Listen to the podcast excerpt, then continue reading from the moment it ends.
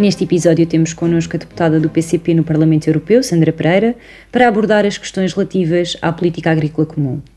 Eh, para os deputados do PCP no Parlamento Europeu, a atual proposta de reforma da política agrícola comum não só não dá resposta aos problemas que enfrentam os pequenos e médios agricultores e a agricultura familiar, como em muitos aspectos vem piorar a sua situação, já de si bastante precária. Sandra, como é que avalias as políticas agrícolas dos sucessivos governos nas últimas décadas?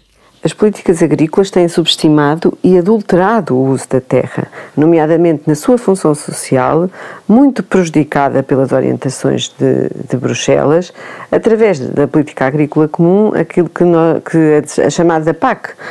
E o resultado no nosso país está à vista e fala por si. E eu vou só deixar, vou só deixar alguns, alguns exemplos daquilo que que, têm sido do efeito destas políticas agrícolas no nosso país.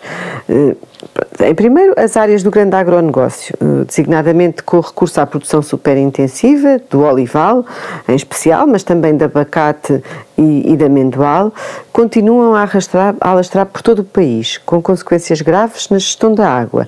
Ou seja, requerem. Estas explorações agrícolas intensivas são bebedouros de água que nós não temos. Eh, depois, também com consequências graves na própria gestão do território, com consequências graves na constituição do próprio solo e também com consequências graves na exploração de, de mão de obra. Eh, e se nós olharmos, há cada vez menos explorações agrícolas e estas são cada vez maiores. Só para termos uma ideia, 3% das explorações correspondem a 66% da superfície agrícola utilizada, enquanto 76% das explorações correspondem a 11% da superfície agrícola utilizada. Depois também se enfrentam sérias dificuldades em áreas essenciais como a produção leiteira, com dezenas de explorações a encerrar, eh, muito por causa da desregulação completa dos, mercados e também pelas regras ambientais dos ecorregimes. Também na produção vitivinícola, que é ameaçada, que está a ser, a ser ameaçada pela liberalização progressiva dos direitos de plantio.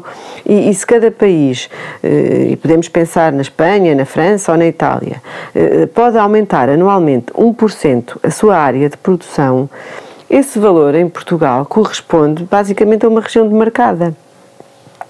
Também a questão do, do, do agravamento da, da, dependência de cereais. Eh, nos últimos 10 anos, eh, desde 99, a produção diminuiu 32% e diminuiu 73% face a, a 1989. Esta dependência também se aplica à batata, que sofreu uma diminuição da produção de 31% relativamente a 2009 e de 87% relativamente a, a 1989. É quase, quase, é caso quase caso para dizer que até podemos ter azeite. Eh, não vale a pena estarmos aqui a falar da qualidade do azeite, mas até podemos ter azeite, mas depois não temos batatas eh, que, para, para, para serem temperadas com esse, com esse azeite.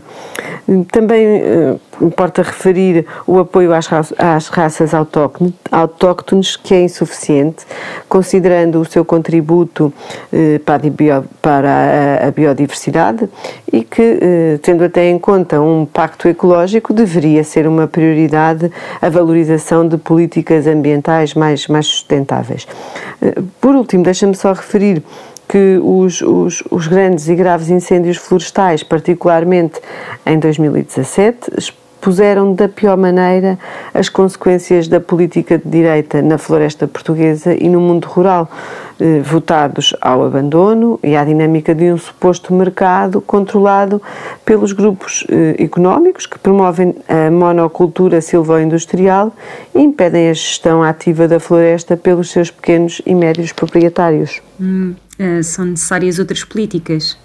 Isso mesmo, são necessárias outras políticas e, e os deputados do, do, PCP no Parlamento Europeu intervieram ativamente a quando da discussão no Parlamento eh, com alterações à PAC no sentido de proteger a agricultura nacional. Nós defendemos políticas que assegurem a segurança e a soberania alimentar dos Estados-membros, permitindo-lhes desenvolver a sua produção de forma a satisfazerem as suas necessidades. E isso só acontecerá com a reposição dos instrumentos públicos de regulação dos mercados.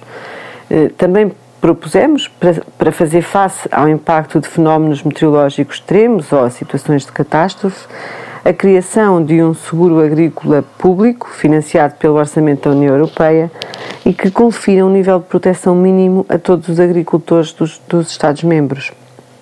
Além disso, também consideramos ser fundamental que cada Estado-membro possa adotar formas de intervenção na cadeia de abastecimento, como a fixação de margens máximas eh, de intermediação sempre que se verificar a existência de graves desequilíbrios e de forma a promover uma justa e adequada distribuição do valor acrescentado ao longo da cadeia de abastecimento alimentar.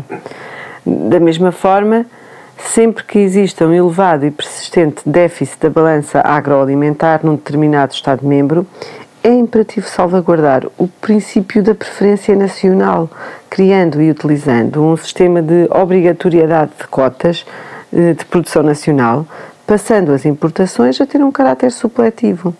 E, obviamente, que temos defendido incondicionalmente a pequena e média agricultura e a agricultura familiar, porque é que promove um modelo de produção de qualidade e sustentável e, e, é, e é, é a única que é capaz de assegurar coesão social e territorial, eh, devendo cada país estabelecer critérios não discriminatórios para a atribuição eh, dos apoios.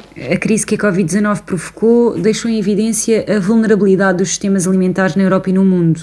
Eh, poderiam, pelo menos, tirar-se algumas ilações, não te parece? Ah, durante décadas, os, os, governos dos Estados-membros pouco fizeram para proteger as pequenas produções agrícolas e os produtores de alimentos, eh, que se viram obrigados a desaparecer por força dos interesses eh, de, de, gigantes corporativos.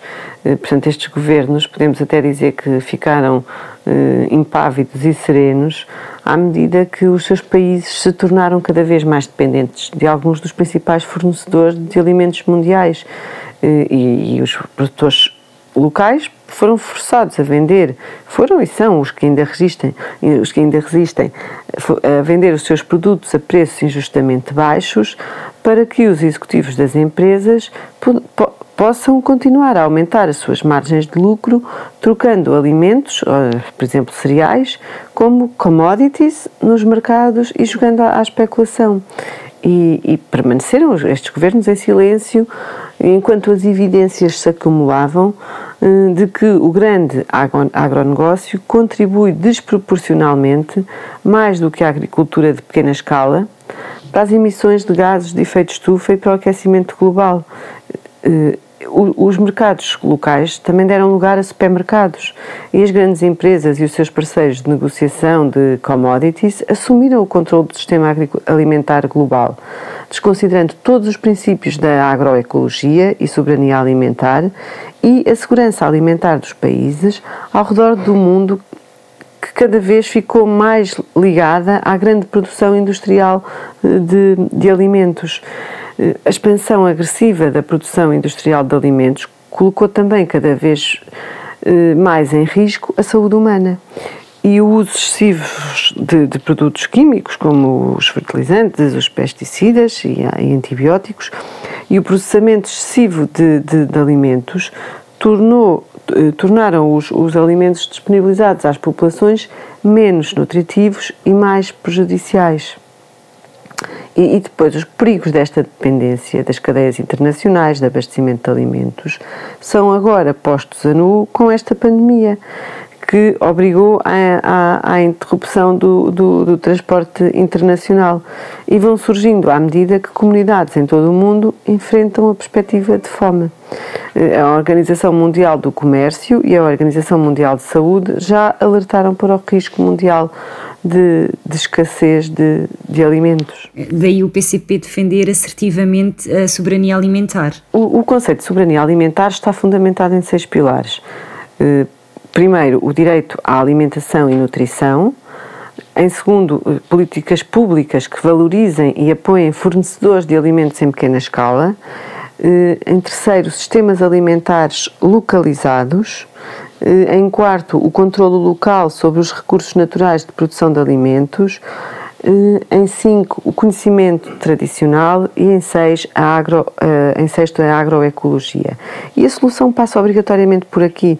Os direitos dos povos a alimentos saudáveis e culturalmente adequados, produzidos por métodos ecologicamente sólidos e sustentáveis e o direito de definir os seus sistemas alimentares e agrícolas próprios tem de ser o paradigma.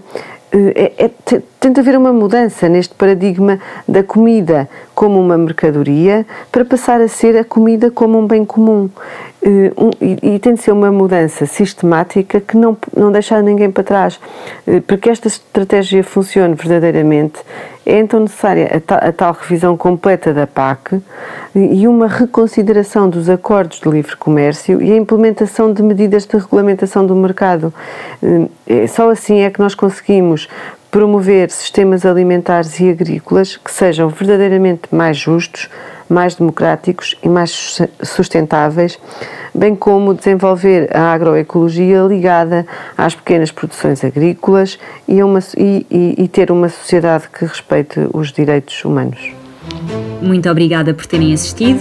O podcast dos deputados do PCP no Parlamento Europeu regressa na próxima semana. Fiquem bem.